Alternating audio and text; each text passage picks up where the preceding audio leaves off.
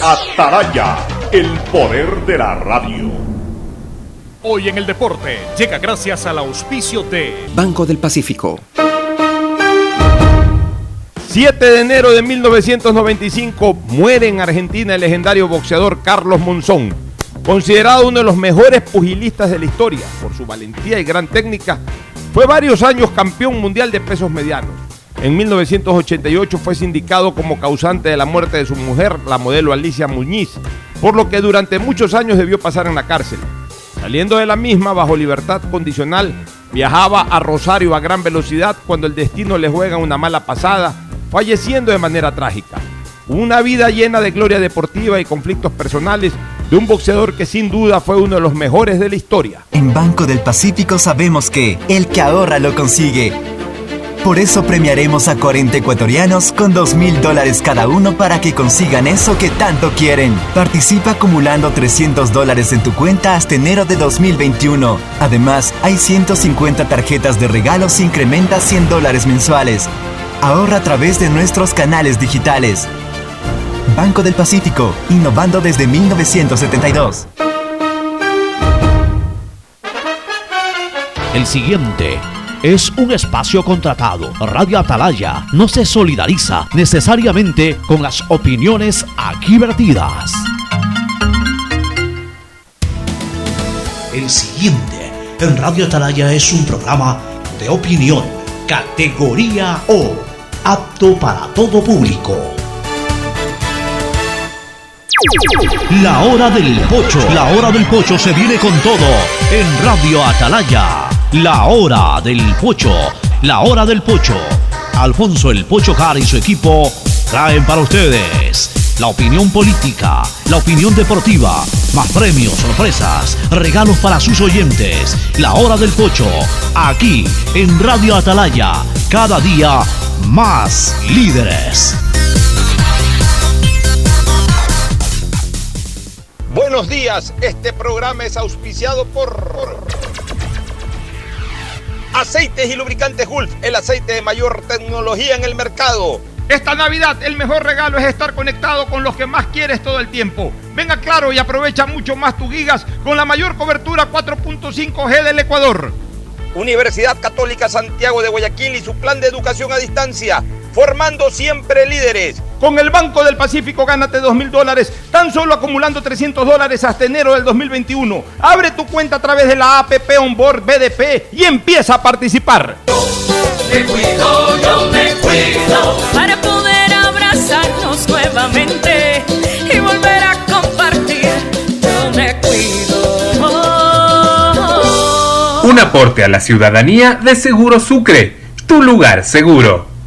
Este año aprendimos que las maestras tienen mucha paciencia. Que el tiempo es más valioso que el dinero. Que los héroes son de carne y hueso. Que estar conectados nos ha ayudado a seguir adelante. Aprendimos que perdemos mucho tiempo en tonterías. Cuando lo único que realmente importa es el amor.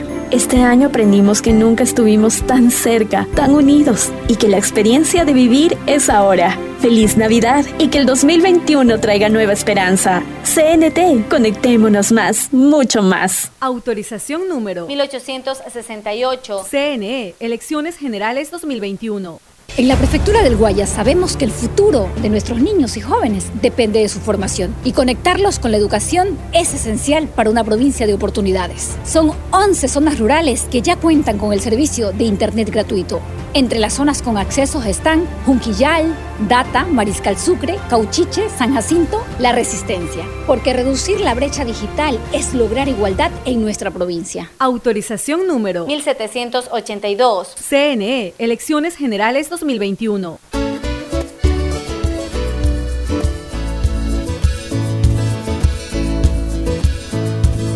Camino. 680, sistema de emisoras Atalaya. En su año 77, Atalaya, Guayaquil y Ecuador, una sola cosa son. Por eso llega a la razón y al corazón de la población. Es una potencia en radio, cada día más líder y un hombre que ha hecho historia, pero que todos los días hace presente y proyecta futuro en el Dial de los Ecuatorianos. Este es su programa matinal, la hora del pocho de este jueves 7 de enero del 2021. 21 aquí como todos los días, arrancando el programa, luego del paso. Realmente en teoría desde las 10 y media estamos al aire con el paso, pues ya formalmente la hora del pocho desde este momento junto a Contertulios, panel completo, Fernando de Mundo Flores, Marín Ferfloma, Gustavo González Cabal, Cristina Yasmín Harp Andrade. Vamos a entrar de lleno al tema de los Estados Unidos, aprovechando la presencia de Cristina, que para eso está. Gustavo también se incorpora hoy, que habitualmente no lo está haciendo los martes y jueves, hoy lo hace para opinar sobre el tema de Estados Unidos y por supuesto con Fernando para conducir el programa. Así que el saludo a cada uno de ellos. Primero Fernando de Mundo Flores, Marín Ferflopa, saluda al país. Fernando, buenos días. Buenos días con todos, buenos días Cristina, qué gusto verte nuevamente por acá, que sea a través del Zoom. Gustavo, buenos días Pocho, un abrazo. Y sí, estamos con algunos temas que tratar y vamos a empezar a la presencia de Cristina con, con lo de las elecciones o con, mejor dicho, el problema suscitado ayer en el, en el Capitolio, una cosa realmente insólita que no nos sospechábamos que podía ocurrir en un país como Estados Unidos. Gustavo González Cabal, el cabalmente peligroso. Gustavo, buenos días. Micrófono, Gustavo, micrófono, micrófono, micrófono. Habilítalo ahí, a ver si es que escuchamos tu audio. Tenemos problemas técnicos últimamente. Buenos días, Yamín, qué gusto verte. Alfonso Fernando, buenos días, buenos días, distinguida audiencia del sistema de emisoras Atalaya.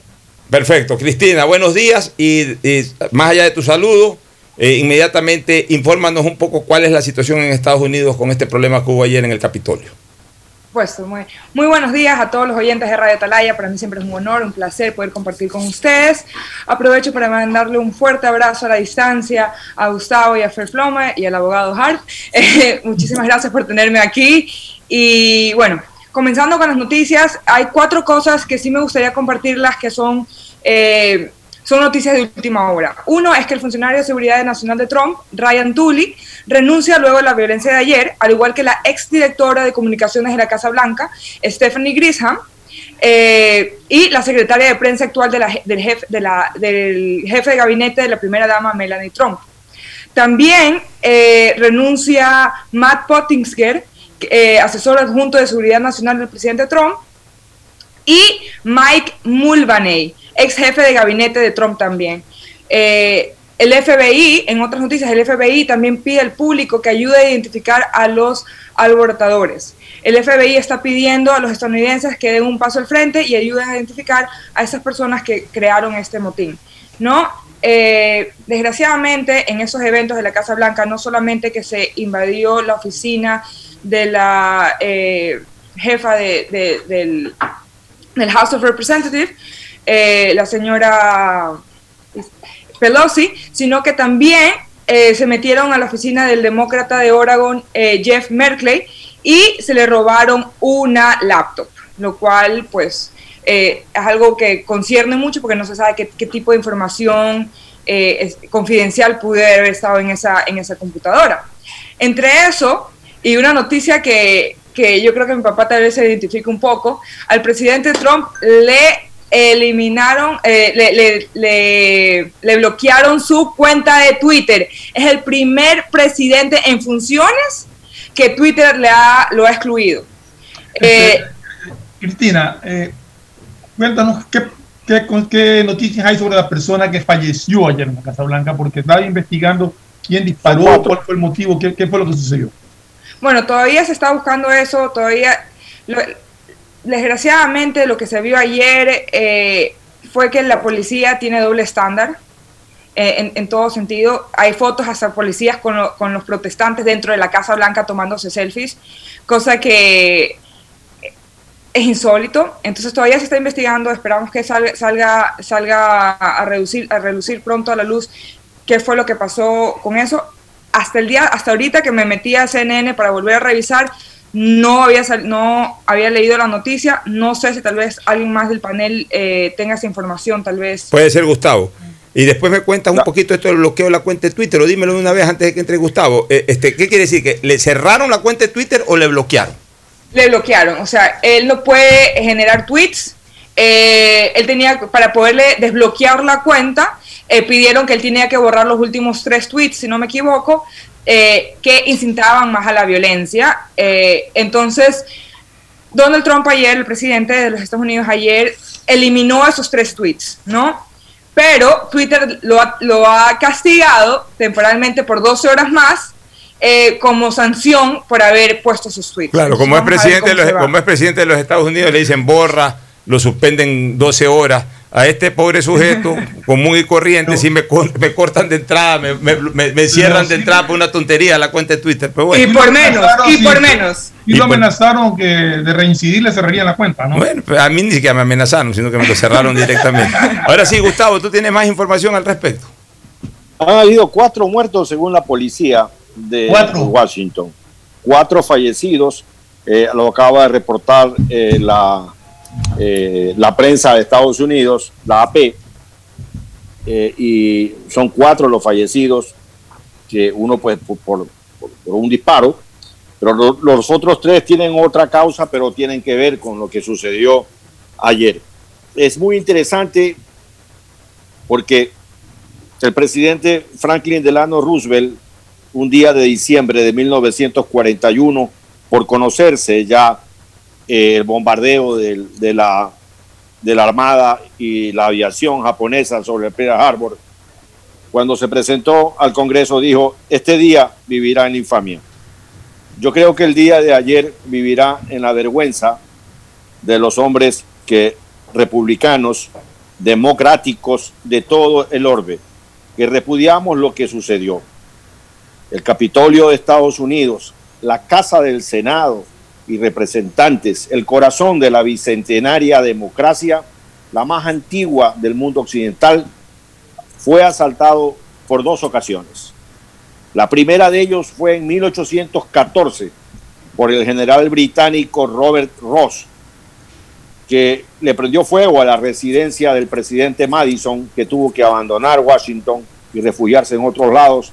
Esto en el entorno de la guerra suscitada entre Estados Unidos e Inglaterra en 1814, un intento de los británicos por reconquistar lo que habían perdido desde el, siglo XVII.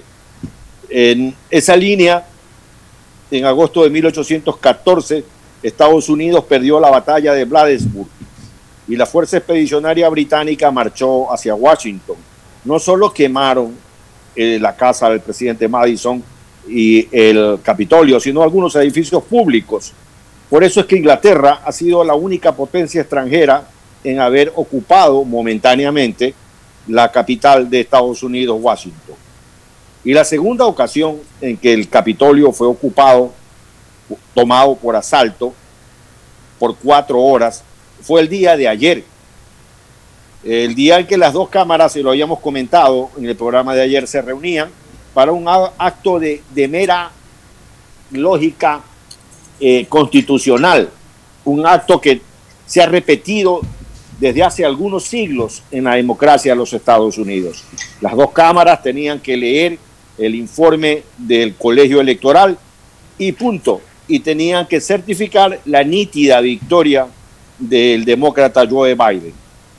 Los hechos se suscitaron rápidamente. Nosotros ayer no teníamos ni siquiera contemplada la posibilidad que esto podía pasar. De hecho, yo llamo a Fernando Flores y le digo, mira lo que está pasando. Fernando no sabía. Donald Trump había convocado el día de ayer a una serie de manifestaciones contra los resultados electorales. La gente que conoce Washington sabe perfectamente que como toda capital siempre hay protestas. Lo sabe perfectamente Yasmín. Eh, la gente va a Washington y usando sus derechos constitucionales, pues protestan sobre una serie de situaciones. Eso es lo más común que puede existir, lo más democrático que puede haber. Eh, esas manifestaciones convocadas por Donald Trump eh, tienen que ver con su repudio a aceptar que perdió las elecciones. Donald Trump y su equipo habían agotado todas las vías legales que tienen que ver con recuentos de votos. Por ejemplo, dos recuentos de votos se hicieron en Georgia. Los dos certificaron que Biden ganó las elecciones. 58 demandas judiciales en cortes tanto federales cuanto llegaron a la Corte Suprema de Justicia. Todos fueron rechazadas. Rechazadas por un principio universal. Nunca pudieron probar lo que alegaron. Por ejemplo, la Corte Suprema de Nevada recibió una demanda de los seguidores de Trump. En esa demanda se alegaba que 80 mil ciudadanos ilegales habían votado en Nevada. La Corte Suprema le pidió a los seguidores de Trump que le presenten 10 casos. De los 80 mil que alegaban, que presente 10 casos. No pudieron presentar un caso. Por tanto, la Corte rechazó las pretensiones que tenía. Eh, Donald Trump ayer se dirigió a sus seguidores con arengas, como por ejemplo, él dijo, nunca nos rendiremos, nunca concederemos la derrota, y convocó a sus seguidores que lucharan hasta en el infierno. Después de eso, la muchedumbre se lanzó contra el Capitolio. Miles de seguidores de Donald Trump se tomaron por asalto el Capitolio e interrumpieron por cuatro horas las sesiones del legislativo de Estados Unidos. Este día vivirá en la vergüenza. Quiero preguntarle antes de comenzar ya con ronda de comentarios, Cristina, ¿cuál fue la posición de Trump con el vicepresidente Penn, que era el que obviamente presidía la sesión del, del, del Senado? Bueno, los últimos, en los últimos, eh, las últimas semanas se estaba escuchando eh, a Donald Trump diciéndole a Pence que por favor, o sea, diciéndole ojalá se atreva a, a, a poner su posición, a, apoyarnos en esta posición de que no hemos perdido. Eh, y el, Pence podrá ser partidario de Trump, pero al final del día es un político, al final del día es una persona seria, al final del día sabe que perdió y más allá de, su vanidad, pues viene la democracia. Yo creo que en Estados Unidos, a diferencia de otros países latinoamericanos, por ejemplo, en Estados Unidos el político sí hace carrera política, el político sí respeta la democracia porque sabe que, que la base de su carrera, de, de, de su trabajo es la democracia. Entonces, eh, sí se, no es que se prestó, sino que hizo lo que tenía que hacer como vicepresidente, que fue eh, ir al, al, a la certificación de la victoria de Biden. Y desgraciadamente Trump eso lo vio como una señal de debilidad, lo vio como una señal de traición y hasta puso varios tweets diciendo eh, que en pocas palabras, que es un traicionero y que cedió ante la presión de, eh, de, los demócratas. Cuando no es así, cuando eh, eh, Pence cedió al voto popular, a lo que, al voto popular y el voto del colegio electoral. O sea, Biden ganó por los dos. Entonces, él tenía que hacer lo que, lo que la gente esperaba, que era ir y estar ahí presente como vicepresidente que es. Bueno, ahora sí, entramos con la ronda de opiniones y voy a dar la opinión al respecto para que ustedes después participen en el foro también, por supuesto. Afortunadamente, amigos oyentes y panelistas, volvió a ganar ayer la institucionalidad de los Estados Unidos. Y eso es de admirar, y eso es lo que hay que rescatar. Una vez más, Estados Unidos salió por su institucionalidad y su estructura política, e impidió que una excepción, porque la regla es eso, políticos con carrera política, políticos que responden a una institucionalidad y una estructura, la excepción, un aventurero, que sorprendió a los americanos con su poder, con su plata, con su fashion. Sorprendió a los americanos y llegó a la presidencia de la República, pero nunca dejó de ser un casinero político el señor Donald Trump. Nunca dejó de ser un aventurero político y responde como eso, como lo que es un casinero político, un aventurero político. Él no es un político, él es un aventurero que jugó a la política, que le salió, le salió la relancina, ejerció el poder cuatro años y actúa como actúan los aventureros, no en base o no enmarcados en una estructura institucional, sino al relajo de ganar o ganar y de siempre ganar, y si no se gana, decir que se gana, y, e ir al, al bravuconeo y por supuesto ensuciar totalmente o intentar ensuciar una estructura absolutamente sólida como es la estructura política de los Estados Unidos. Pero ¿por qué digo que afortunadamente volvió ayer a ganar la institucionalidad norteamericana? Porque más allá de estos cuantos forajidos tumultuosos que se tomaron el Capitolio, incitados por Trump, a quien hubo que bloquearle su cuenta de Twitter para que no siga en, esa faena, al final de cuentas Estados Unidos retomó el orden. Es decir, el Senado El vicepresidente de la República hizo lo que tenía que hacer un señor vicepresidente de la República, es decir, un político de carrera, que respeta la institucionalidad, certificar el triunfo de su adversario político, que en este caso era Biden. El, Senado norteamericano obviamente lo certificó. Los agentes secretos del FBI actuaron y de alguna u otra manera controlaron la situación. Los principales funcionarios de comunicación y de seguridad del presidente Trump renunciaron en una señal de total, pero de absolutamente total rechazo a lo que ocurrió el día de ayer. Eso se llama institucionalidad. Por último, hasta una empresa norteamericana como Twitter le bloquea la cuenta al presidente de los Estados Unidos. Yo me pongo en este momento a analogar, mi querido Gustavo González, Fernando, Cristina y amigos oyentes. ¿Qué hubiese pasado en Ecuador si el que ejerce el poder a bravuconada limpia no acepta el resultado de unas elecciones?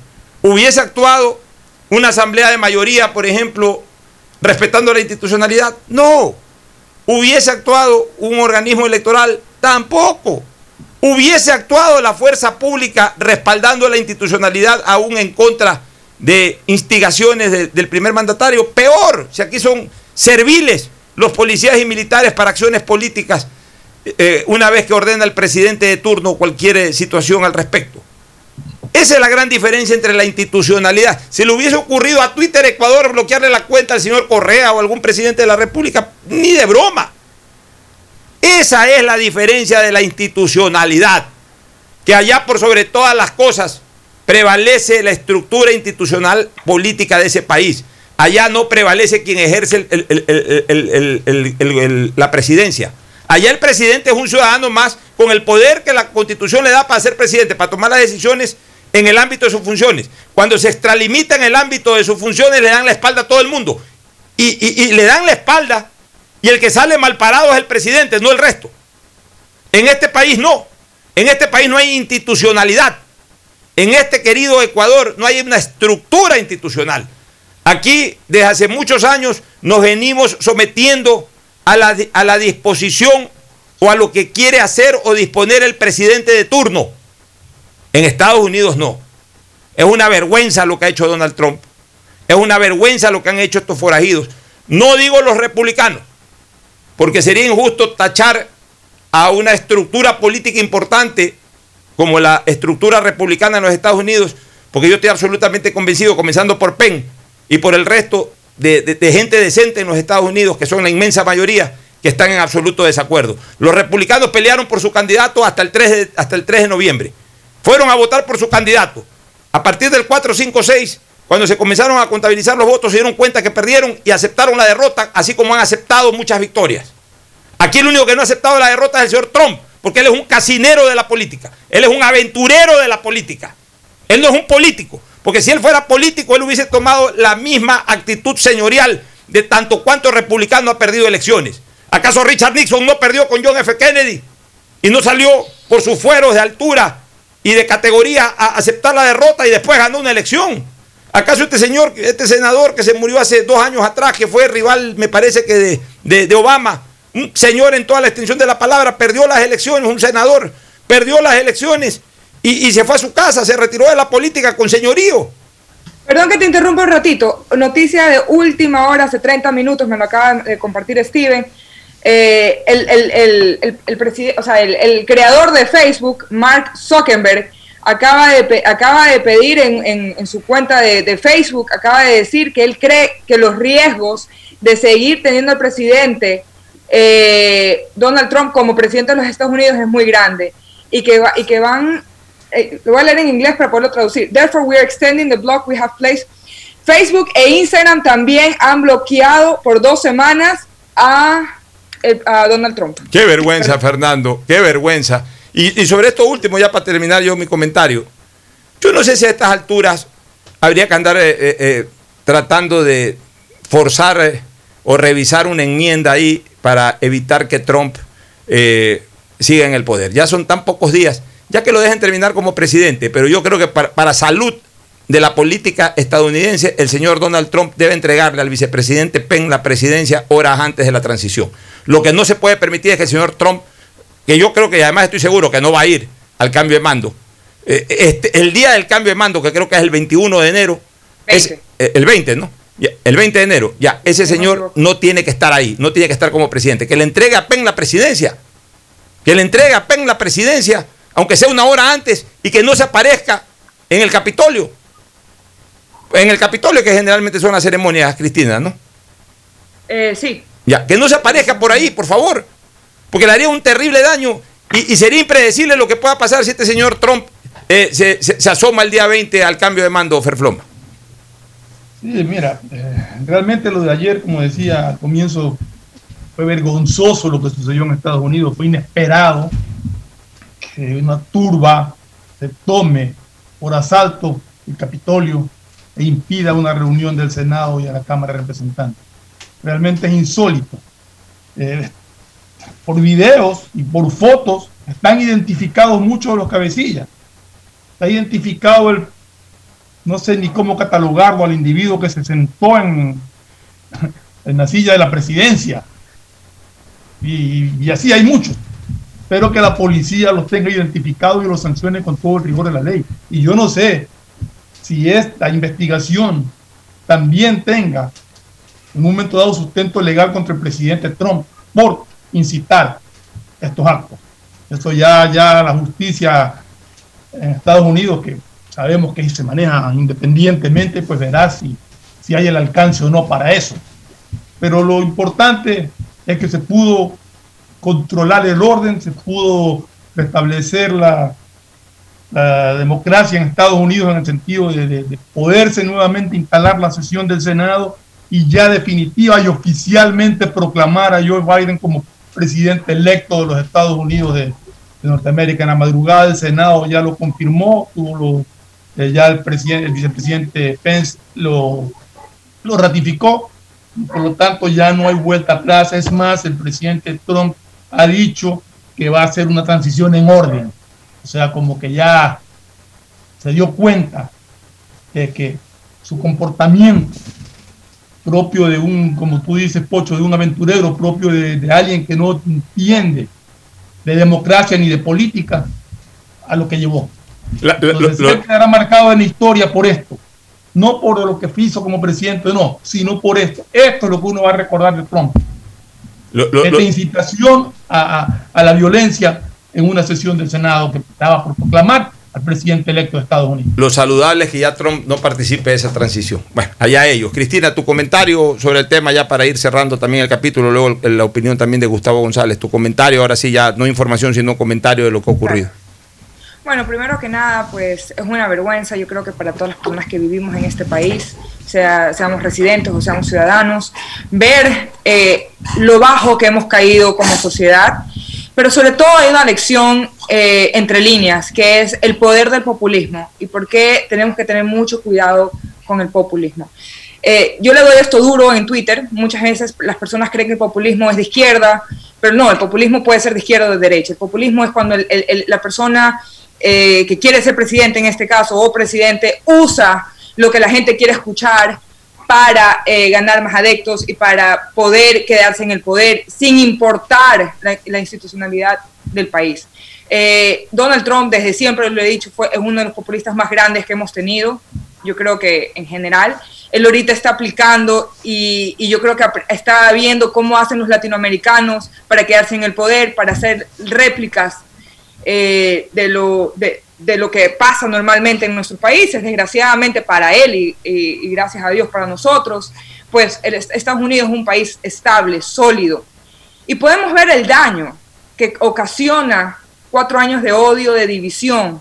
Y eso es una lección que debemos tomarnos todos los ecuatorianos en especial y también los latinoamericanos, del daño que estando en un país tan, eh, tan eh, digamos, legal, con di- división de poderes, tan estable, cuatro años han podido lograr lo que se vio ayer. Es una, es un- es una, es una llamada para despertarnos a todos y ver que tenemos que ser muy cuidadosos por quién escogemos en el poder.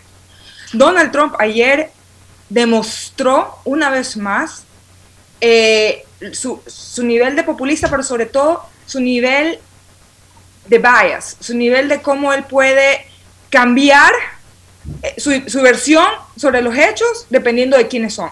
Y un ejemplo de eso es, yo me acuerdo que lo hablé también en este programa cuando pasó las protestas de Black Lives Matters, eh, que Trump los llamaba revol- eh, revoltosos, criminales, asaltantes, de lo peor, un poquito más, y eran monstruos. Y ellos simplemente por protestar por los derechos de, la- de las personas negras que, que están siendo matadas por nuestros policías. En vez de protegernos, los matan.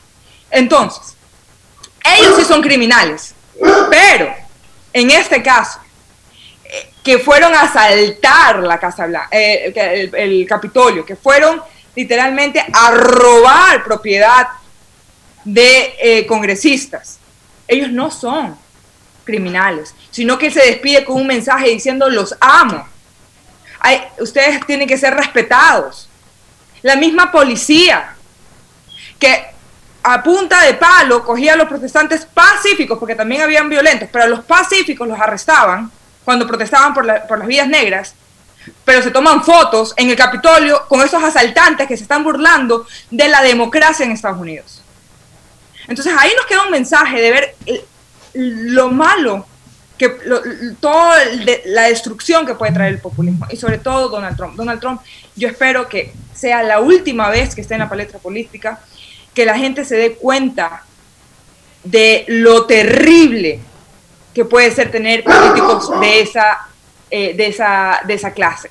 Y sobre todo, yo creo que Georgia fue un ejemplo y, y ayer creo que fue un, un mensaje eh, alentador. Ver como Georgia, que es, un, que es un estado que normalmente tira a republicano, pues se volvió a demócrata, mandando un mensaje claro, yo creo, diciéndole a todos los americanos, ya basta, ya tuvimos suficiente. Y fue una cachetada a lo que se vivió el día de ayer.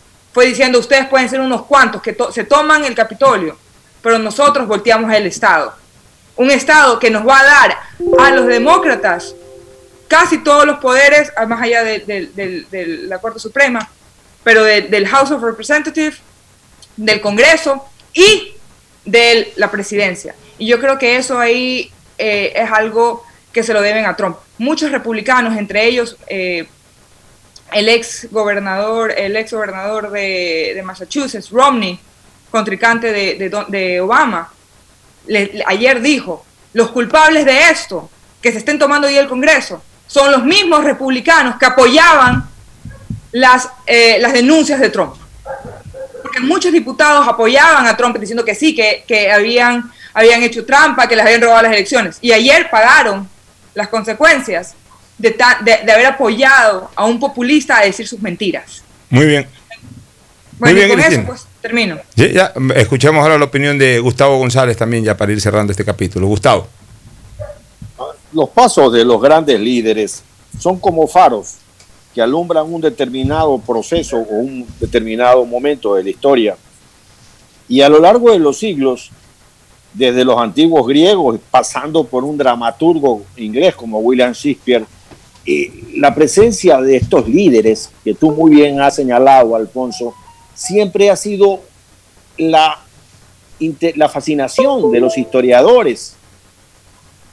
¿Cómo se explica la electricidad que peculiar, indefinible, que corre entre los conductores y los pueblos guiados por ellos? Mira, cuando uno va a ver una obra de teatro, cuando se baja el telón, nos vamos a la casa y continuamos con nuestra vida común. Cuando un líder político baja el telón de su carrera, nada sigue igual, porque sin lugar a dudas la historia puede haber variado profundamente y la vida del público mismo tiene que haber variado profundamente. Por ese mismo hecho, eh, un líder que la historia puede reconocer tiene que guardar tres características fundamentales. Debe ser evidentemente un gran hombre, debe tener un gran país y debe tener una gran causa. Yo cierro con esto y hago mía las palabras de Fernando Flores Marín. Cerrándose el telón de lo que fue el cuatrienio de Donald Trump, acaba de borrar con el codo lo que pudo haber escrito con la mano. Cuando se cierre definitivamente el telón de estos cuatro años, lo que será recordado Donald Trump es precisamente por el día de ayer. Gustavo, a mí lo que me preocupa es la proliferación del aventurismo político, que llevan a estas acciones previo a ciertas declaraciones. Trump, antes de las elecciones, cuando advertía de que las podía perder, dijo que si aquello ocurría era por fraude.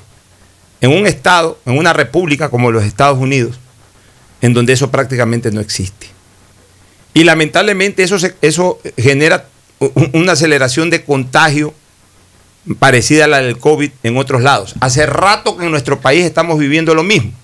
Y fíjate tú, por triste coincidencia, un importante candidato que no le favorecen los números para nada, pero que tampoco no es cualquier persona, es un personaje de la vida pública que está de candidato, cuyo nombre voy a obviar, pero quien lee el universo se va a dar cuenta a quién me refiero.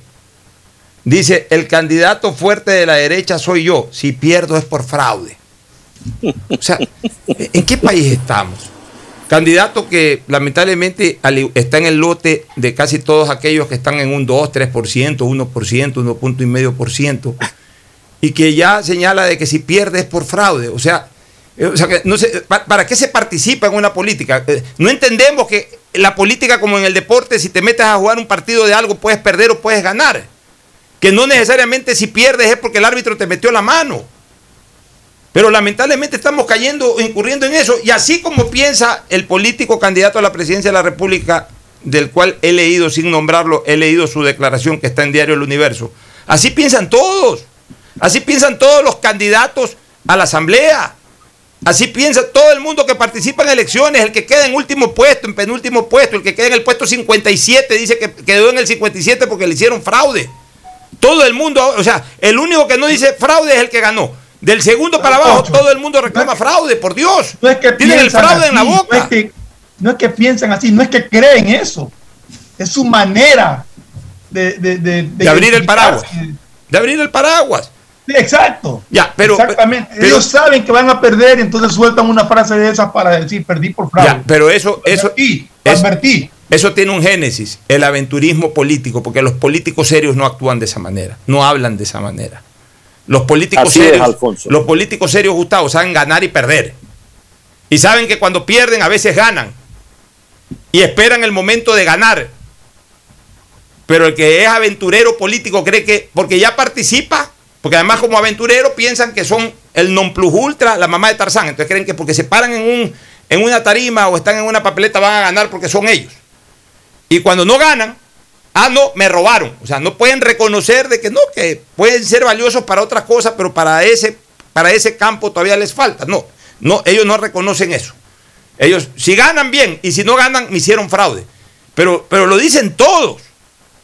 Porque lamentablemente el Ecuador se está llenando de aventureros políticos participando en las contiendas electorales. En Estados Unidos no, pero basta que un aventurero político lo haya intentado y haya y la haya pegado, porque ganó una presidencia de la República y ahí están las consecuencias.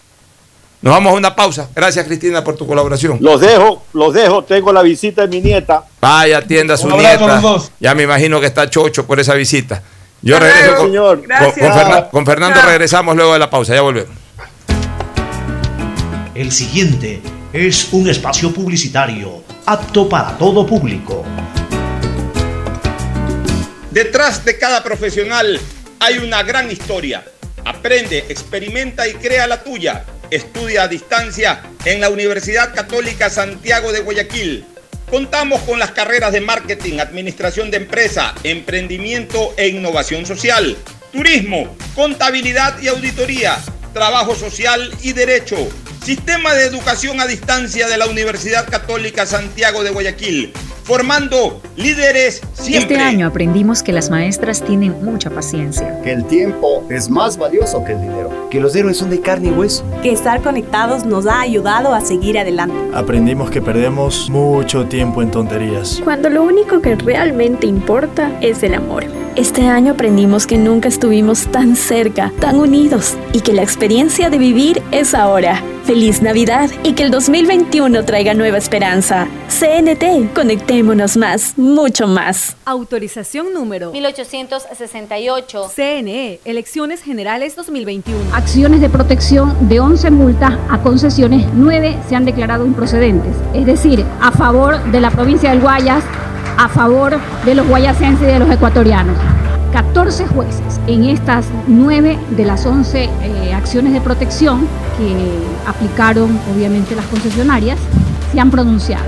Y se han pronunciado a favor de la provincia. Primero, nos acogimos a la libertad de contratación. Segundo, se garantizó el debido proceso y la seguridad jurídica. Tercero, que era eh, legítimo el derecho de la provincia a través de sus abogados defender los intereses de la mayoría, en este caso de los guayacenses y de los ecuatorianos que transitan por esta.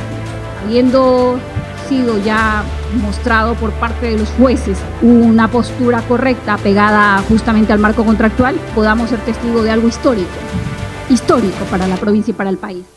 Autorización número 1783. CNE, Elecciones Generales 2021. Este año aprendimos que las distancias están en nuestras cabezas. En CNT queremos que te sientas siempre cerca de tus seres queridos. Por eso llama más y habla más con los mejores teléfonos, como el LG K40, Huawei Y5, Samsung S20 FE y Samsung Note 20. Págalos en cuotas desde 7 dólares. Aprovecha nuestros precios inmejorables. Además, por tu compra recibes un increíble obsequio. Conoce más en cnt.com.es o llamando al 1-800-100-100.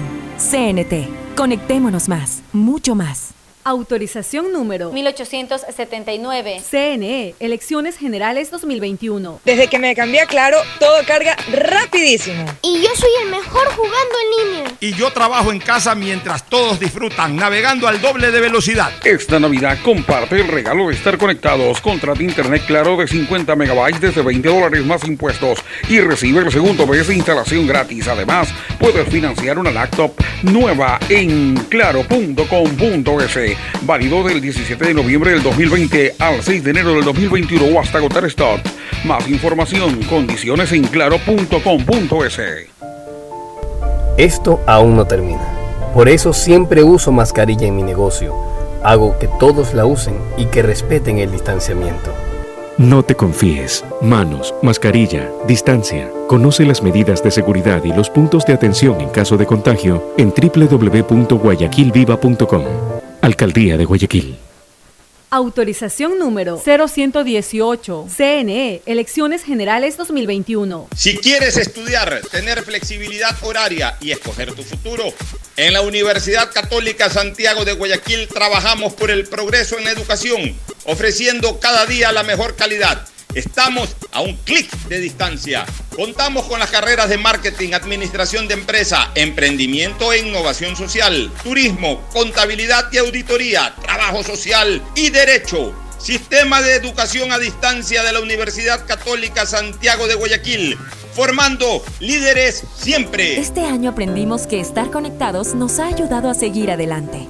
CNT tiene los mejores planes móviles desde 17 dólares con 90 centavos al mes, con más de 54 gigas de navegación, redes sociales y aplicaciones libres para que nunca pierdas esa conexión tan especial con tu familia y amigos. Contrata tu plan y recibe un increíble obsequio sin costo adicional. Conoce más en cnt.com.es o llamando al 1-800-100-100. CNT. Conectémonos más, mucho más.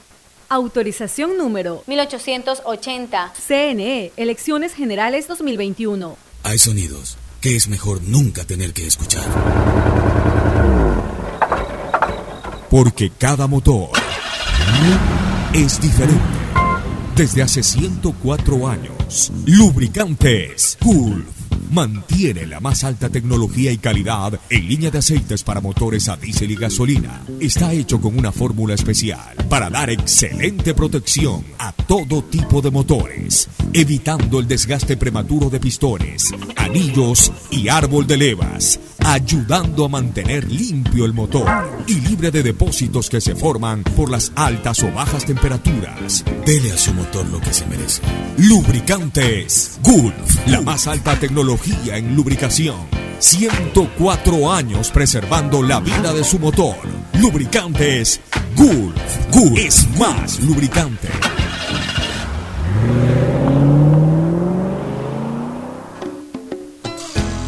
Fin del espacio publicitario. Usted está escuchando un programa de opinión, categoría O, apto para todo público.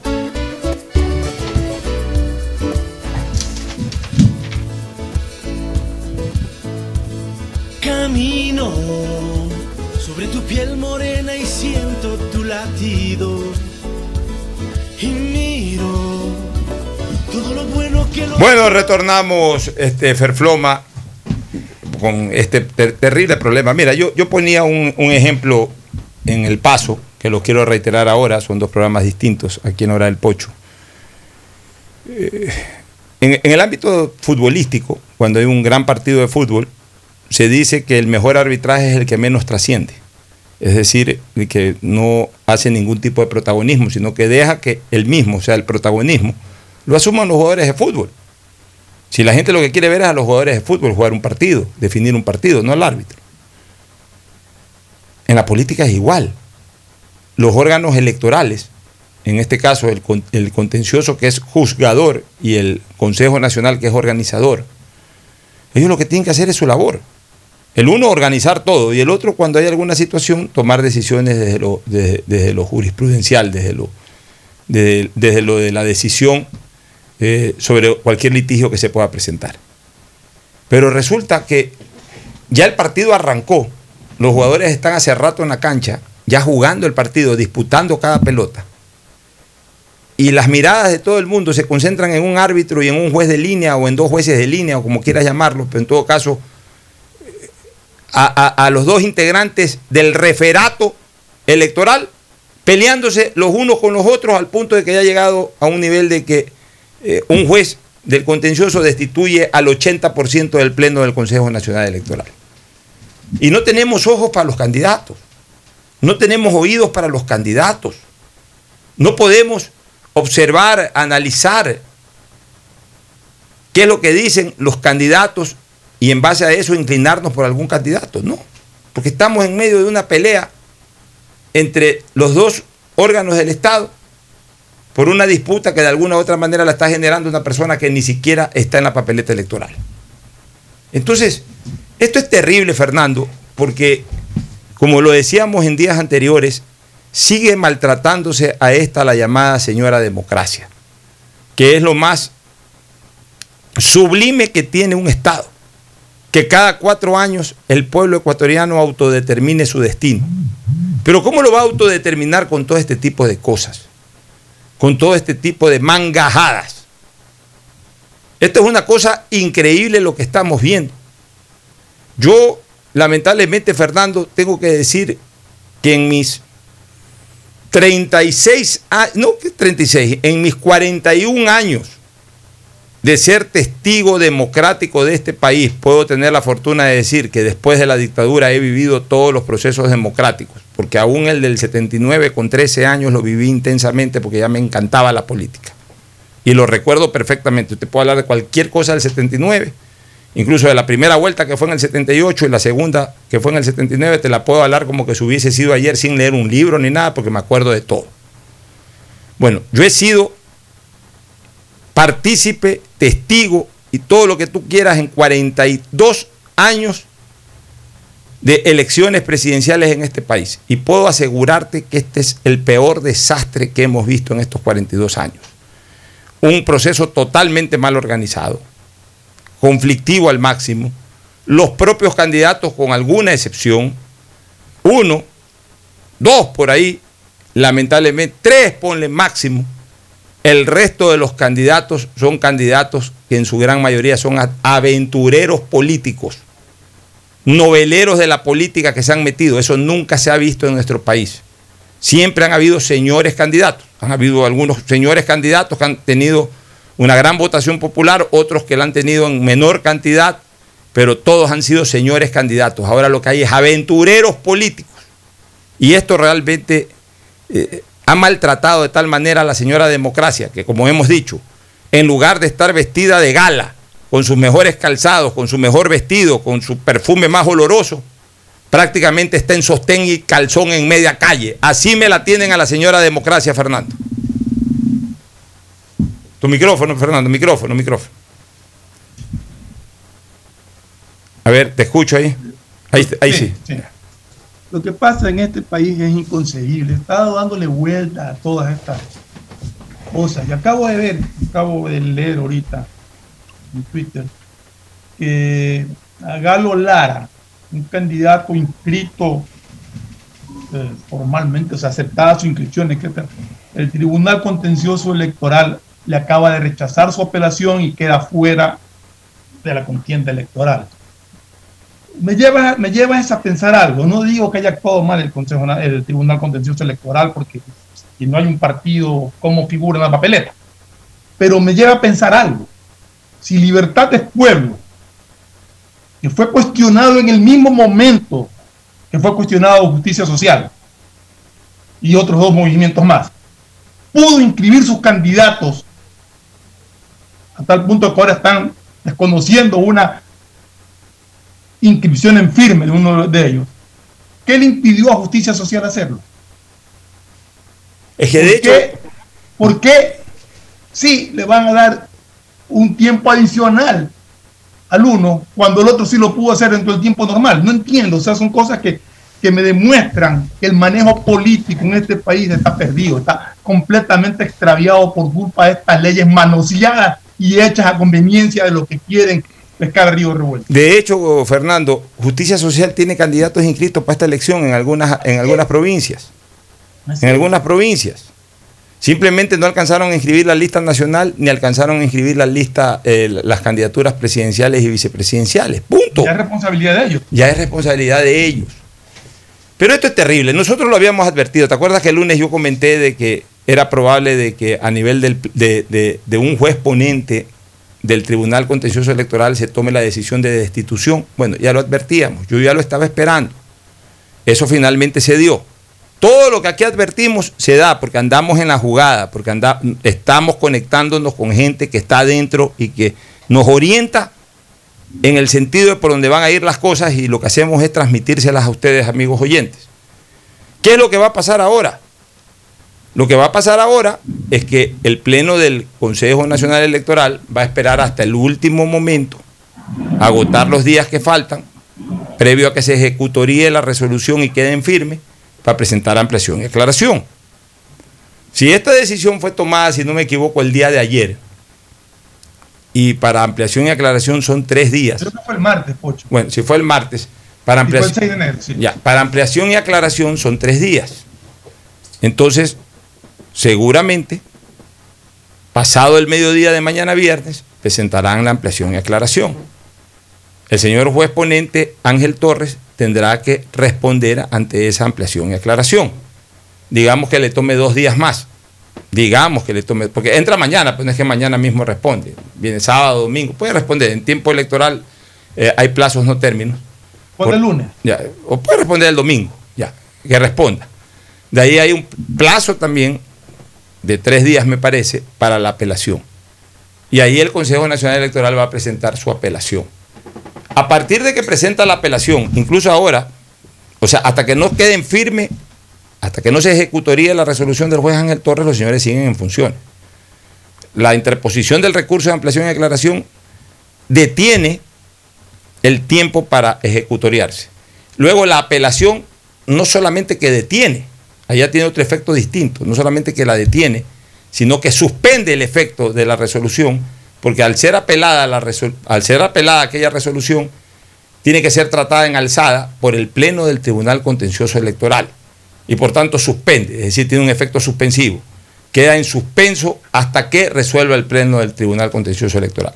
Mientras todo eso también ocurre, los señores consejeros, cuatro de los cinco que han sido destituidos, siguen en funciones, siguen organizando el proceso electoral. Por eso es que ayer inmediatamente... ¿A la decisión del Pleno también se le puede pedir aclaración?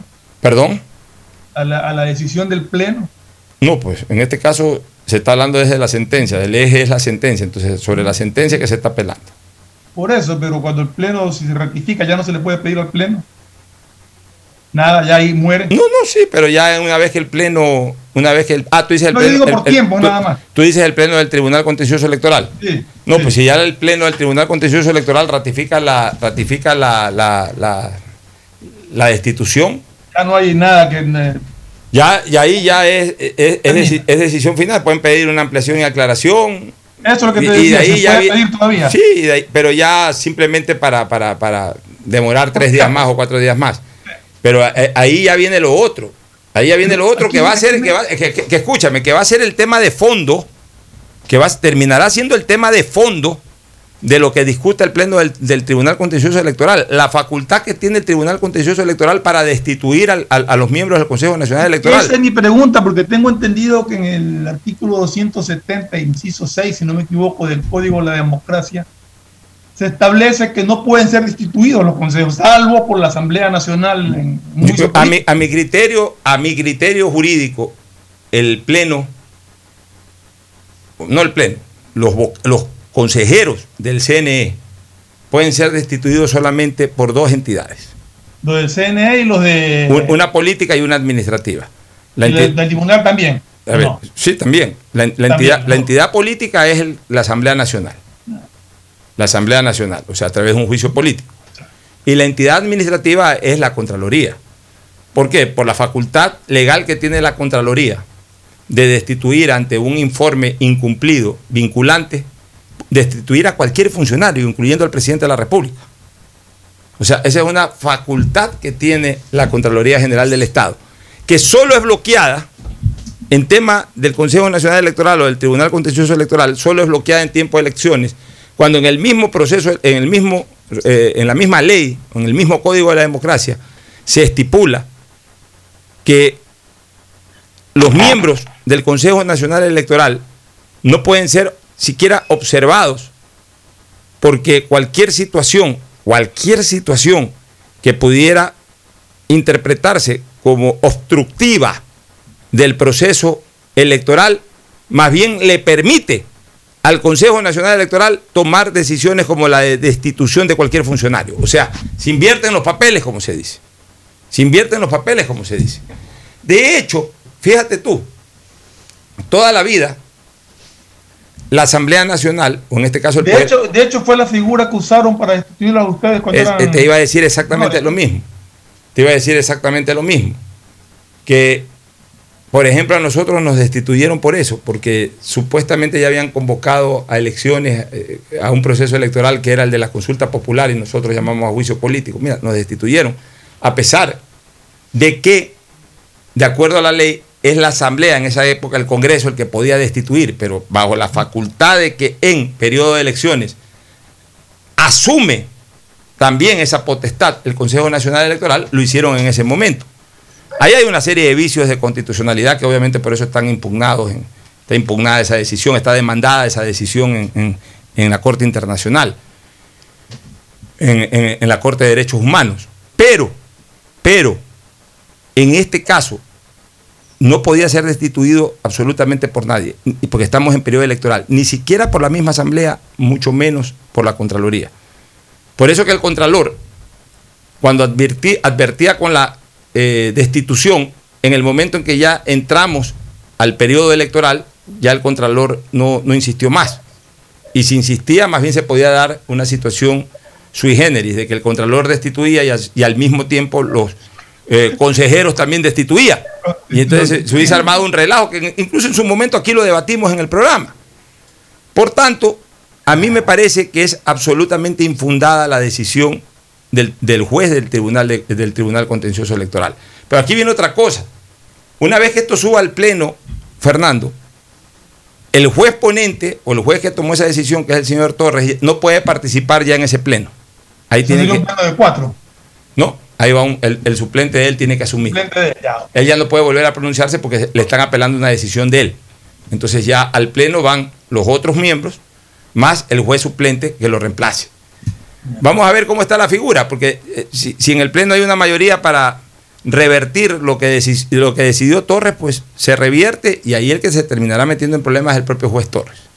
Pero, Claro. si, pero si en cambio hay una mayoría que lo respalda y, y ratifican la decisión de- del juez Torres, entonces ahí sí el problema es agudo porque el tema ya no tendrá una salida jurídica, sino una salida política. Pero ¿cómo se la maneja? ¿Quién ejecuta esa decisión de, de destituirlos si según el Código de la Democracia no es permitido destituirlos. Por eso te digo, ahí ya se viene un enredo terrible. Un enredo terrible a este otro enredo. Y mientras tanto... Esa, esa era mi pregunta, creo que fue en el paso que te decía. O sea, que podría darse el caso, de acuerdo a las declaraciones incluso de, de Henry Cucalón, en el sentido de que la Asamblea es la única que puede destituir a los miembros de, del Consejo Nacional Electoral, podrían llamar en un momento dado a la Asamblea a juicio político al tribunal, a los miembros del Tribunal Contencioso Electoral por atribución de funciones, arrogación de funciones. Habría que destituir funcionarios cuando no estarían capacitados. Bueno, habría que interpretarlo de la arrogación de funciones, pero en todo caso también cualquier acción contra el Tribunal Contencioso Electoral tiene que ser después del proceso, porque ellos en este momento Claro, gozan, todo después del proceso. gozan- tiene que ser- gozan de una inmunidad electoral. Ellos en este momento están gozando de una inmunidad electoral, de que sus fallos y decisiones no son sancionables. El tema, el tema es bravo. Realmente, realmente esto es otra cosa vergonzosa lo que nos ha pasado durante todo este proceso electoral. Todo lo que hemos visto durante un proceso electoral que, que se inició en junio y que cada día nos sale con sorpresas, con absurdos.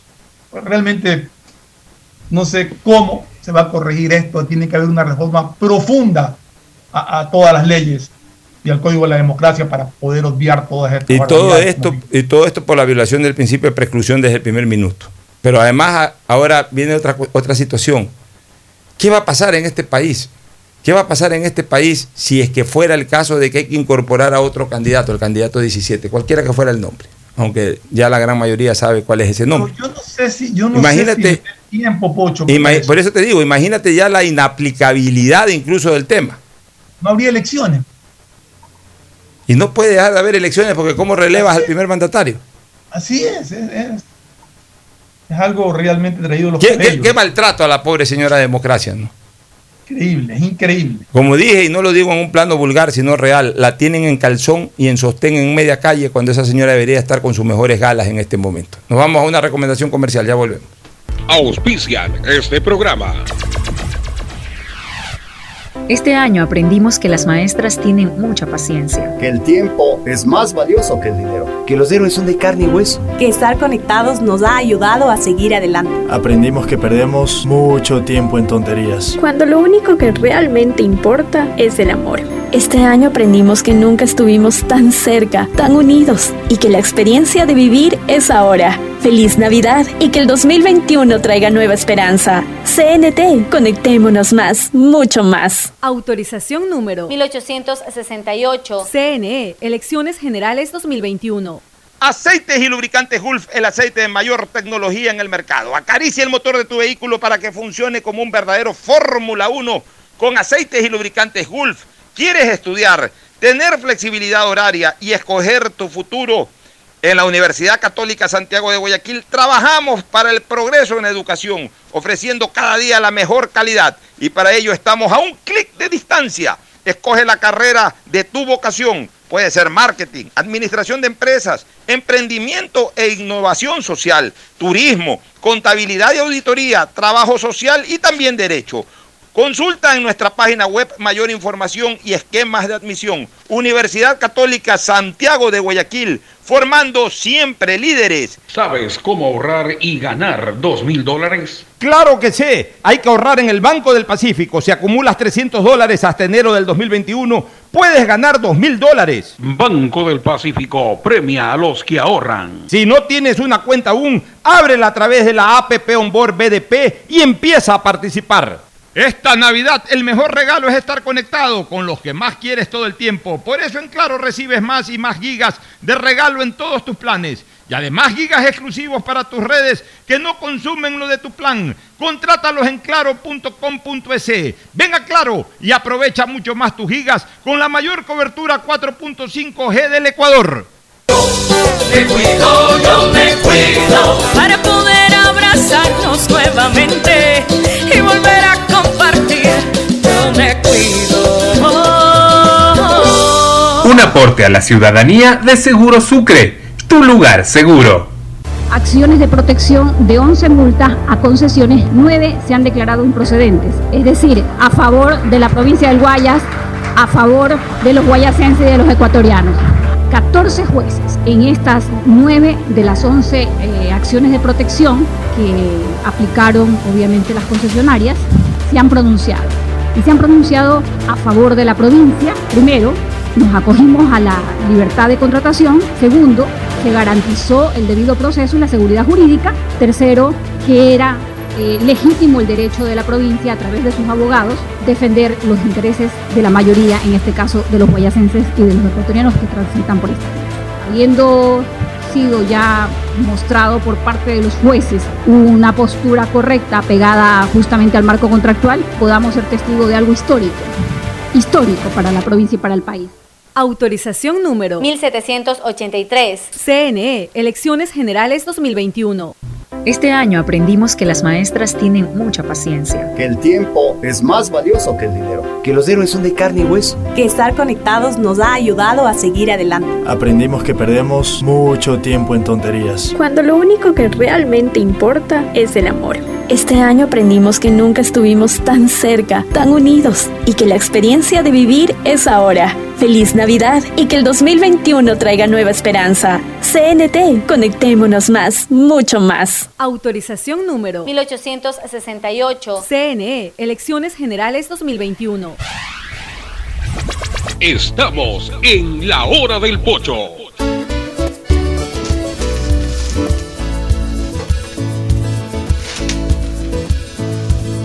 Camino sobre tu piel morena y siento tu latido.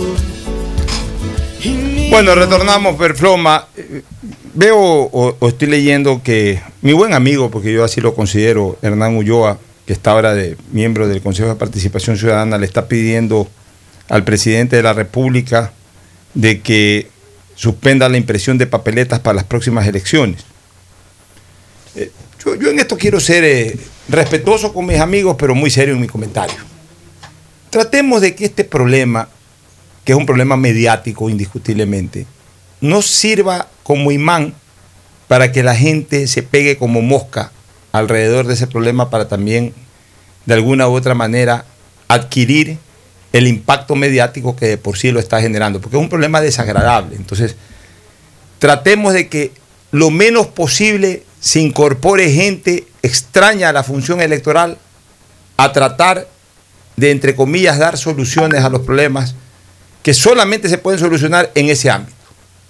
Nada tiene que hacer el Consejo de Participación Ciudadana en este tema, absolutamente nada. No me parece pertinente lo que está diciendo Hernán. Él como abogado sabe perfectamente que las facultades del presidente de la República no son las de organizar un proceso electoral, sino que esa es mera competencia del Consejo Nacional Electoral. Ah, que el presidente es el jefe nato del Instituto Ecuatoriano Geográfico, sí, pero no es el presidente el que ha contratado al Instituto Ecuatoriano Geográfico para que realice la impresión de papeletas. Es el organizador del evento que es el Consejo Nacional Electoral y es el mismo Consejo Nacional Electoral, ni siquiera el contencioso, el mismo Consejo Nacional Electoral el que puede tomar una decisión de que se siga imprimiendo o, o que se suspenda la impresión de la misma. Hay en este momento consejeros que están en funciones, más allá de la resolución de destitución, siguen en funciones. Entonces, ¿para qué se incorpora en este problema una persona ajena totalmente a la función electoral? Entonces, no hagamos de esto una oportunidad mediática. Yo creo que hay que actuar con sentido de patria. Yo creo que todos tenemos espacios mediáticos eh, que podemos aprovechar, pero no tampoco meternos en, en, en, en toda sopa. No es bueno meterse en toda sopa.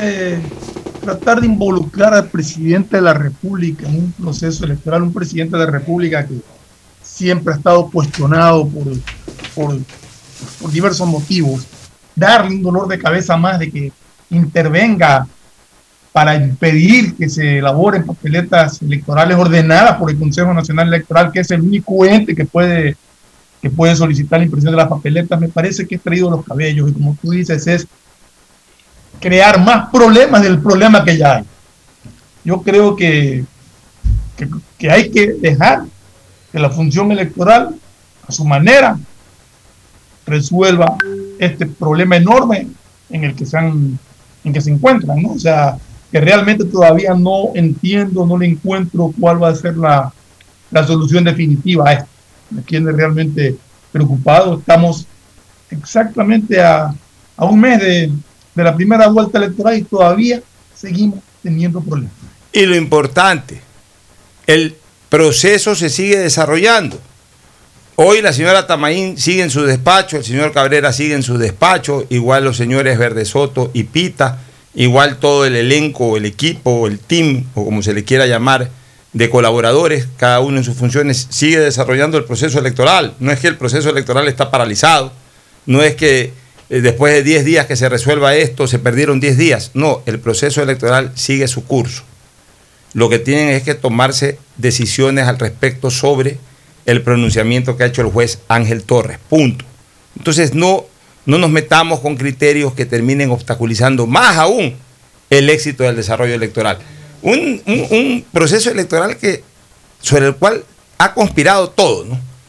Porque encima de lo político, Fernando, encima de todo este sainete terrible de inscripciones de candidaturas, de ahora eh, de esta crisis horrorosa entre las funciones del Estado, eh, el propio hecho de la bioseguridad, es decir, la existencia del COVID, alteró totalmente la campaña y estamos viendo una campaña absolutamente fría. Una campaña que estaba todavía los candidatos no exponen.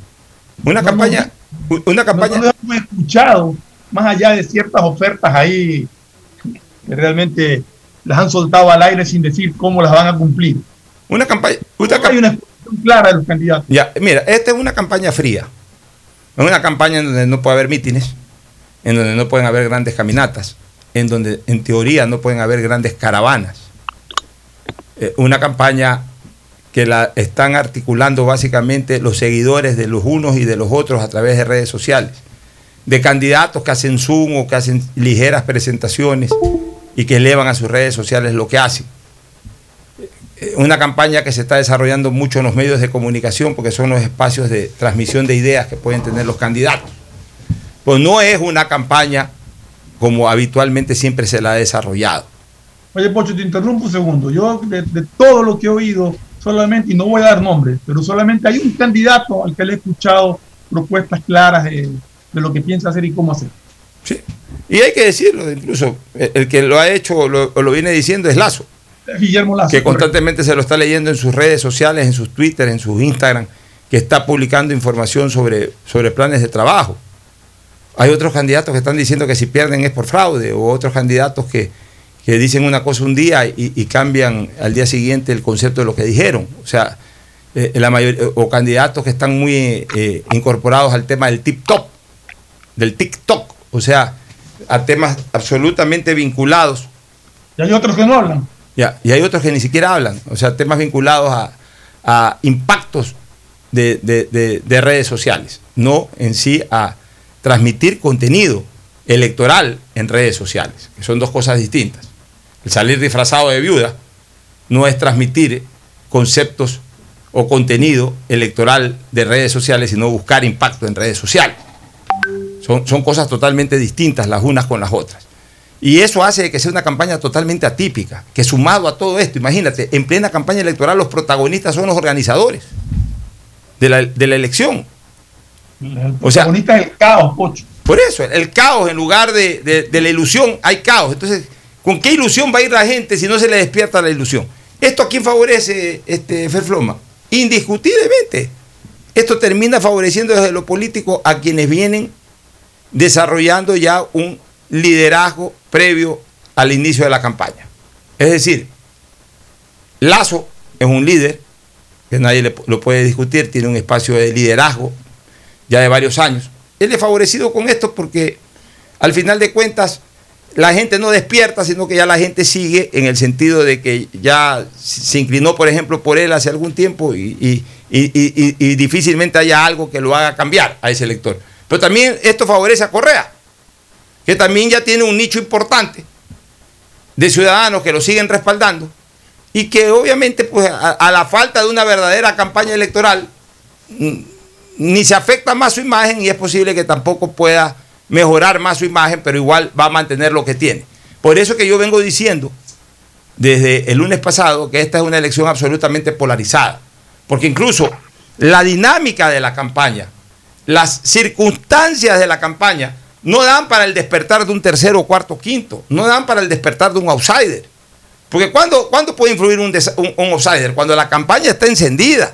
Cuando todo el mundo está escuchando a los candidatos y de repente aparece un candidato que recorre el país, que se lo ve en, en una esquina, en la otra, que dispara tres o cuatro cosas importantes que llaman la atención. Ahí es que aparece el outsider. El outsider no aparece solamente porque le ponen un nombre nuevo, que nadie lo conoce. El outsider no aparece solamente porque de repente es distinto al resto, pero que no demuestra en la cancha que es distinto, sino que solamente porque la gente dice, ah, ese nunca estuvo, entonces es distinto. Y eso, eso no pasa nada. Entonces el escenario electoral de este momento, lo que está incluso terminando de coadyuvar, es que aquellos que ya venían con fuerza electoral antes de la campaña la mantengan y la incrementen. Y en este caso son básicamente dos. Guillermo Lazo, del ala del centro hacia la derecha, y el correísmo, que todos sabemos es un ala eh, de izquierda declarada. El resto quedó ahí, porque no han hecho mayores méritos, pero tampoco porque los escenarios presentes de esta campaña electoral lo están permitiendo. Con tanta cosa, con tanto protagonismo extraño al tema de contenido electoral. Lamentablemente es así, Fernando. Nos hubiese gustado tener una campaña dinámica. Tenemos una campaña estática y litigiosa, Sí. revoltosa. Qué pena. Pensábamos que esta campaña podíamos escuchar, dado que no hay tarimas, sino más bien presencia a través de, de- de- de programas o de redes sociales, escuchar eh, propuestas interesantes de, de qué hacer y cómo hacerlo, nos encontramos con esto. Ya, y el único escenario para escuchar propuestas es un mentado debate que, que- que va a ser un desastre. Ni siquiera hay un plan. debate, que creo que estamos a 10 días del debate y no saben cómo lo Ni siquiera hay un plan de producción porque es un, es un programa improducible. O sea, si tú a mí me preguntas cómo. Yo soy productor de televisión, yo desde hace 37 años adquirí esa experticia. Tengo mi Pero productora de televisión, comienzo, todo. Tú- yo- lo dijimos aquí desde el comienzo. Si, a mí me- si tú ahorita a mí me dices, Pocho, o me llama el Consejo Nacional Electoral o quien sea, me dice, aquí hay 5 millones de dólares de, honorarios para que hagas un gran debate. Yo le digo, no, gracias, hermano. No, no, no- te voy a robar los 5 millones de dólares. Pues no tengo ni idea de cómo producirte un debate en esa, eh, eh, de esa naturaleza, con esas características. Imposible. Hacer, o sea, yo te puedo poner ahí a 16 personas, se le da un minuto cada uno de entrada, un minuto de intermedio, un minuto de salida a cada uno y se fue el debate. Pero yo, ni siquiera pretendería cobrarte eso y menos ganarme 5 millones de dólares por hacer una cosa que es improducible. Bueno, ese es un debate improducible.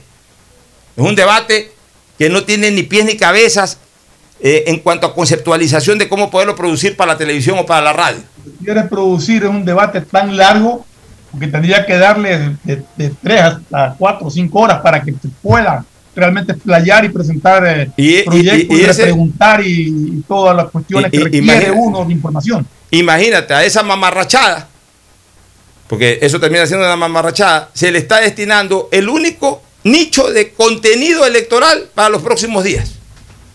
Porque no vemos otro lugar en donde puedan exponer realmente. Y no vemos una campaña dinámica como para que eso desarrolle. Nos vamos a la pausa comercial para retornar. El siguiente es un espacio publicitario apto para todo público. Detrás de cada profesional hay una gran historia. Aprende, experimenta y crea la tuya. Estudia a distancia en la Universidad Católica Santiago de Guayaquil. Contamos con las carreras de marketing, administración de empresa, emprendimiento e innovación social, turismo, contabilidad y auditoría, trabajo social y derecho. Sistema de educación a distancia de la Universidad Católica Santiago de Guayaquil, formando líderes siempre. Este año aprendimos que las maestras tienen mucha paciencia. Que el tiempo es más valioso que el dinero. Que los héroes son de carne y hueso. Que estar conectados nos ha ayudado a seguir adelante. Aprendimos que perdemos mucho tiempo en tonterías. Cuando lo único que realmente importa es el amor. Este año aprendimos que nunca estuvimos tan cerca, tan unidos y que la experiencia de vivir es ahora. Feliz Navidad y que el 2021 traiga nueva esperanza. CNT, conectémonos más, mucho más. Autorización número 1868. CNE, Elecciones Generales 2021. Acciones de protección de 11 multas a concesiones, 9 se han declarado improcedentes. Es decir, a favor de la provincia del Guayas, a favor de los guayasenses y de los ecuatorianos. 14 jueces en estas 9 de las 11 eh, acciones de protección que aplicaron obviamente las concesionarias se han pronunciado.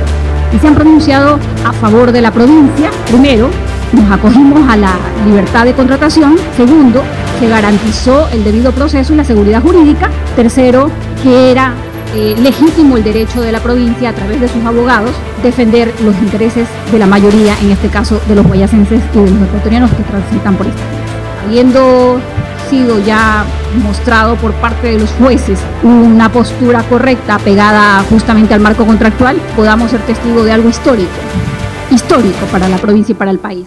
Autorización número 1783. CNE, Elecciones Generales 2021.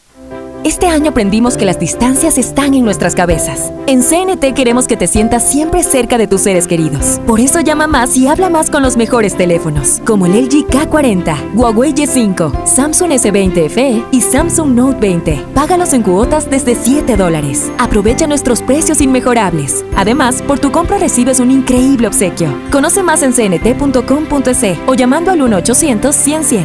CNT. Conectémonos más, mucho más. Autorización número 1879. CNE, Elecciones Generales 2021. Desde que me cambié a Claro, todo carga rapidísimo. Y yo soy el mejor jugando en línea. Y yo trabajo en casa mientras todos disfrutan, navegando al doble de velocidad. Esta Navidad comparte el regalo de estar conectados. Contrata internet Claro de 50 megabytes desde 20 dólares más impuestos y recibe el segundo mes de instalación gratis. Además, puedes financiar una laptop nueva en claro.com.es válido del 17 de noviembre del 2020 al 6 de enero del 2021 o hasta agotar stock. Más información, condiciones en claro.com.es. Si quieres estudiar, tener flexibilidad horaria y escoger tu futuro, en la Universidad Católica Santiago de Guayaquil trabajamos por el progreso en la educación, ofreciendo cada día la mejor calidad Estamos a un clic de distancia.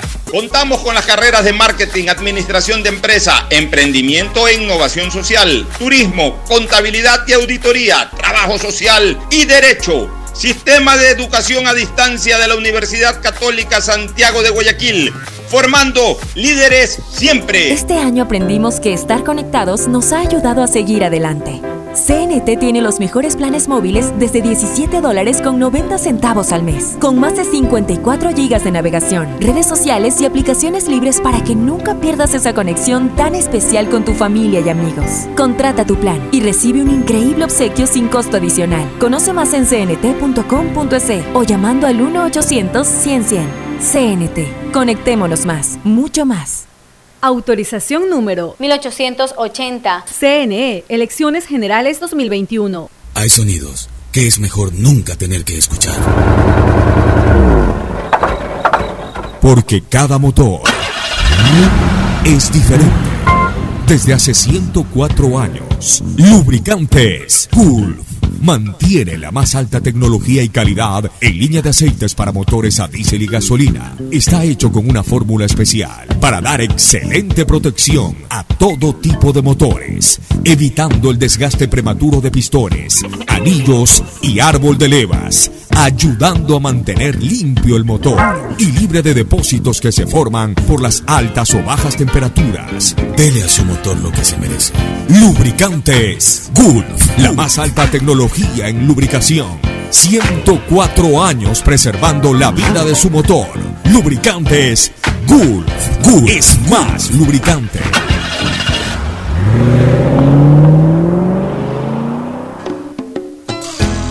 Fin del espacio publicitario. Usted está escuchando un programa de opinión, categoría O, apto para todo público. Hoy en el deporte llega gracias al auspicio de Banco del Pacífico. 7 de enero de 1995 muere en Argentina el legendario boxeador Carlos Monzón, considerado uno de los mejores pugilistas de la historia por su valentía y gran técnica. Fue varios años campeón mundial de pesos medianos. En 1988 fue sindicado como causante de la muerte de su mujer, la modelo Alicia Muñiz, por lo que durante muchos años debió pasar en la cárcel. Saliendo de la misma bajo libertad condicional, viajaba a Rosario a gran velocidad cuando el destino le juega una mala pasada falleciendo de manera trágica. Una vida llena de gloria deportiva y conflictos personales de un boxeador que sin duda fue uno de los mejores de la historia. En Banco del Pacífico sabemos que el que ahorra lo consigue. Por eso premiaremos a 40 ecuatorianos con 2 mil dólares cada uno para que consigan eso que tanto quieren. Participa acumulando 300 dólares en tu cuenta hasta enero de 2021. Además, hay 150 tarjetas de regalos incrementa 100 dólares mensuales. Ahorra a través de nuestros canales digitales. Banco del Pacífico, innovando desde 1972. En la hora del pocho presentamos Deportes. Muy bien, Ferfloma, entramos al segmento deportivo, aunque sea breve. Eh, Alejandro Cabeza es el nuevo delantero del Emelec, viene de Laucas y va a reemplazar a la Tuco Ordóñez. Este, Fue a Laucas. que, que a su vez se fue a Laucas, es decir, un cambalache eh, de un equipo al otro ida y vuelta, ¿no? Estuve hablando hoy día con Edmundo Béjar, vicepresidente del MLE, y me Ah. estuvo comentando algunas cosas. Me ratificó a los seis jugadores extranjeros, que ya era una noticia que se había dado, pero MLE estaría... Sonaba Sosa para Sí, el Emelec. te, te digo, eh, eh, MLE está contratando a Lucas Sosa, pero me dijo Edmundo que en base a una promesa del jugador que se está nacionalizando. Allá. Es decir, lo incorporaría como jugador nacionalizado. Una vez que le salga la ¿Tiempo para nacionalización. nacionalizarse Sosa acá? Estuvo en el Cuenca un año, en Guayaquil City el otro. Ya cumplió los dos años, ahora con dos Salvo años. que tenga algún hijo ecuatoriano. No sé, pero en todo caso le ha dicho eh, Sosa a la dirigencia del MLE que él se va a nacionalizar, que, que está por salirle la nacionalización y entiendo que es una precontratación condicionada, a que, se, a, a que si se nacionaliza. Ok. Ya, de ahí este, se quedarían... eh, Te leí hace un ratito una noticia aquí en Twitter de que supuestamente, supuestamente habría interés por, por Orejuela, pero no sé. Me dijo, me dijo- no, me lo dijo también el mundo, de que están trabajando el caso de Jefferson Orejuela. Ah, ya, ok, entonces. no Eh, eh, tan- es confirmado, me lo dijo el mundo Béjar esta mañana de que están atrás de los pasos de Orejuela, que podría ser otra incorporación del MLE. Y lo de Gracia, que también ya es prácticamente un hecho. Pues gracias, sí venía hace tiempo diciendo, se quedó callado un tiempo y ahora se ha retomado. Igual que lo de Brian Sánchez, que creo que también ya está en MLE. Sí, Brian Sánchez también en MLE. El que obviamente generó muchas noticias ayer fue Guayaquil City con la contratación de Máximo Vanguera. Que indiscutiblemente es una gran contratación, ¿no? porque nadie puede discutir la calidad de Vanguera. me, lo que sí me, o sea, no, me da pena y quizás sea mejor para, para Valle buscar nuevos rumbos. Yo creo que Valle es un buen arquero, me parece que siempre tuvo condiciones, pero primero estuvo tapado por Viteri, ahora va a ser tapado por Vanguera, entonces no sé, realmente creo que tiene condiciones como para ser titular en algún equipo. Yo creo que ese jugador tiene que ya tapar. Porque si lo siguen tapando a él, en cambio, para mí se va a perder ese arquero. Es un arquero de grandes condiciones. Y hasta también como un mensaje, ¿no? Eh, si, si un arquero joven de esa naturaleza, formadito de escuela, no tiene espacio, entonces ¿cuáles van a, cua- ¿cuándo van a tener espacio los jóvenes de escuela? Yo creo que ese arquero debe de tapar en Guayaquil City y por qué no buscar una opción en Guayaquil Sport o en un equipo aunque sea de la B, pero él necesita tapar un año. Exacto, necesita tapar. Ya, por otro lado, Barcelona todavía no ha descartado a Colman, porque se habló mucho durante el fin de semana de que Colman ya estaba fuera de Barcelona, pero de acuerdo a lo que leo en declaraciones a- a- eh, atribuidas a Carlos Alejandro Alfaro Moreno, eh, todavía se está negociando la posibilidad de que Colman permanezca en Barcelona, lo cual a mí me parecería un acierto, porque yo creo que como... Coleman es un buen jugador. Es un buen jugador. A ver, aquí la gente quiere que todos los extranjeros sean titulares. No, a veces hay que contratar bancos también. A veces tú puedes tener un equipo de titulares entre extranjeros y nacionales, pero necesitas contratar o reforzar tu banco con otro delantero o con otro defensa. Y a veces es mejor traer más barato y hasta puede ser más eficiente traer un defensa o un delantero extranjero que venga, que venga a, la banca. Obviamente a ganarse el puesto, pero, pero que sea una alternativa importante. O sea, no es necesario, ya, ya hay que quitarse esos conceptos viejos de que extranjero tiene que estar en la cancha. Eso era cuando se permitían solamente tres extranjeros, hasta cuatro extranjeros. Ahora hay seis extranjeros. No necesariamente, o sea, si traes tres, seis extranjeros brillantes, espectaculares, bueno, estarán en la cancha. Pero si ya también tienes una plantilla con jugadores nacionales importantes, con los extranjeros, eh, con tres o cuatro, armas el equipo titular. Y no importa si tienes ahí un, un- un centro delantero emergente extranjero o un back central emergente extranjero. Al final de cuentas, la, la banca es parte fundamental también de una campaña. Y de hecho los equipos ahora tienen seis extranjeros, pero muchos equipos eh, actúan tres y los otros tres están en el banco, o sea, máximo cuatro y los otros dos están en el banco. Así. Eso eh, se está dando muy comúnmente en el fútbol y, y como tú dices, es bueno. O sea, en el banco tiene que haber gente que te responde en un momento de emergencia. ¿no? Se está esperando la formalización ya de la contratación de Carlos Garcés.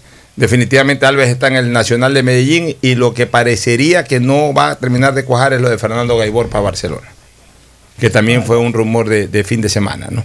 Vámonos a una última recomendación comercial ya para retornar al cierre. Auspician este programa.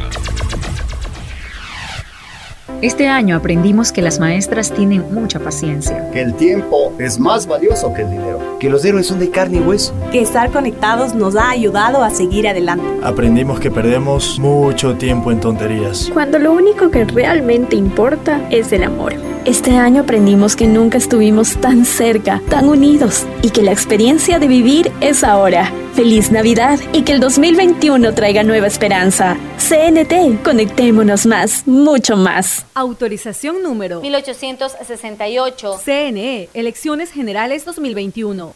Aceites y lubricantes Gulf, el aceite de mayor tecnología en el mercado. Acaricia el motor de tu vehículo para que funcione como un verdadero Fórmula 1 con aceites y lubricantes Gulf. ¿Quieres estudiar, tener flexibilidad horaria y escoger tu futuro? En la Universidad Católica Santiago de Guayaquil trabajamos para el progreso en educación, ofreciendo cada día la mejor calidad y para ello estamos a un clic de distancia. Escoge la carrera de tu vocación. Puede ser marketing, administración de empresas, emprendimiento e innovación social, turismo, contabilidad y auditoría, trabajo social y también derecho. Consulta en nuestra página web mayor información y esquemas de admisión. Universidad Católica Santiago de Guayaquil, formando siempre líderes. Yo quiero una de esas 150 tarjetas de regalo del Banco del Pacífico. Es fácil, incrementa 100 dólares este mes en tu cuenta y participa por 150 tarjetas de regalo. Descarga la APP Mi Ahorro Cuenta, programa tu ahorro y empieza a participar. Esta Navidad el mejor regalo es estar conectado con los que más quieres todo el tiempo. Por eso en Claro recibes más y más gigas de regalo en todos tus planes. Y además gigas exclusivos para tus redes que no consumen lo de tu plan. Contrátalos en claro.com.es. Ven a Claro y aprovecha mucho más tus gigas con la mayor cobertura 4.5G del Ecuador. Me cuido, yo me cuido para poder abrazarnos nuevamente volver a compartir. Yo me cuido. Un aporte a la ciudadanía de Seguro Sucre, tu lugar seguro. En la prefectura del Guayas sabemos que el futuro de nuestros niños y jóvenes depende de su formación y conectarlos con la educación es esencial para una provincia de oportunidades. Son 11 zonas rurales que ya cuentan con el servicio de Internet gratuito. Entre las zonas con accesos están Junquillal, Data, Mariscal Sucre, Cauchiche, San Jacinto, La Resistencia. Porque reducir la brecha digital es lograr igualdad en nuestra provincia. Autorización número 1782. CNE, Elecciones Generales 2021. Este año aprendimos que las maestras tienen mucha paciencia. Que el tiempo es más valioso que el dinero. Que los héroes son de carne y hueso. Que estar conectados nos ha ayudado a seguir adelante. Aprendimos que perdemos mucho tiempo en tonterías. Cuando lo único que realmente importa es el amor. Este año aprendimos que nunca estuvimos tan cerca, tan unidos y que la experiencia de vivir es ahora. Feliz Navidad y que el 2021 traiga nueva esperanza. CNT, conectémonos más, mucho más. Autorización número 1868. CNE, Elecciones Generales 2021. Estamos en la hora del pocho.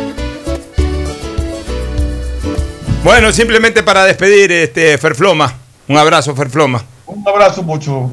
Hasta mañana. Gracias por su sintonía. Este programa fue auspiciado por Aceites y Lubricantes Gulf, el aceite de mayor tecnología en el mercado. Esta Navidad el mejor regalo es estar conectado con los que más quieres todo el tiempo. Venga claro y aprovecha mucho más tus gigas con la mayor cobertura 4.5G del Ecuador. Universidad Católica Santiago de Guayaquil y su plan de educación a distancia. formando siempre líderes. Sabemos que el que ahorra lo consigue y en Banco del Pacífico te premiamos por incrementar 100 dólares este mes en tu cuenta. Así es, de esta manera podrás participar por una de las 150 tarjetas de regalo. Aún estás a tiempo. Programa tu ahorro a través de Banca Virtual Intermático y empieza a participar. Te cuido, yo me cuido para abrazarnos nuevamente y volver a compartir. Yo me cuido. Un aporte a la ciudadanía de Seguro Sucre, tu lugar seguro. En la Prefectura del Guayas sabemos que el futuro de nuestros niños y jóvenes depende de su formación y conectarlos con la educación es esencial para una provincia de oportunidades. Son 11 zonas rurales que ya cuentan con el servicio de Internet gratuito. Entre las zonas con accesos están la comunidad Shuar en Bucay, Puerto Libertad, Jesús María, Virgen de Fátima, Sabanilla. Porque reducir la brecha digital es lograr igualdad en nuestra provincia. Autorización número 1774. CNE, Elecciones Generales 2021. Este año aprendimos que las maestras tienen mucha paciencia. Que el tiempo es más valioso que el dinero. Que los héroes son de carne y hueso. Que estar conectados nos ha ayudado a seguir adelante. Aprendimos que perdemos mucho tiempo en tonterías. Cuando lo único que realmente importa es el amor. Este año aprendimos que nunca estuvimos tan cerca, tan unidos y que la experiencia de vivir es ahora. Feliz Navidad y que el 2021 traiga nueva esperanza. CNT, conectémonos más, mucho más. Autorización número 1868. CNE, Elecciones Generales 2021. Este fue un espacio contratado. Radio Atalaya no se solidariza necesariamente con las opiniones aquí vertidas. Hoy en el deporte llega gracias al auspicio de Banco del Pacífico. 7 de enero de 1995 muere en Argentina el legendario boxeador Carlos Monzón, considerado uno de los mejores pugilistas de la historia por su valentía y gran técnica. Fue varios años campeón mundial de pesos medianos. En 1988 fue sindicado como causante de la muerte de su mujer, la modelo Alicia Muñiz, por lo que durante muchos años debió pasar en la cárcel. Saliendo de la misma bajo libertad condicional, viajaba a Rosario a gran velocidad cuando el destino le juega una mala pasada, falleciendo de manera trágica. Una vida llena de gloria deportiva y conflictos personales de un boxeador que sin duda fue uno de los mejores de la historia. En Banco del Pacífico sabemos que el que ahorra lo consigue. Por eso premiaremos a 40 ecuatorianos con 2 mil dólares cada uno para que consigan eso que tanto quieren. Participa acumulando 300 dólares en tu cuenta hasta enero de 2021. Además, hay 150 tarjetas de regalos incrementa 100 dólares mensuales. Ahorra a través de nuestros canales digitales. Banco del Pacífico, innovando desde 1972. Atalaya, noticias, deportes y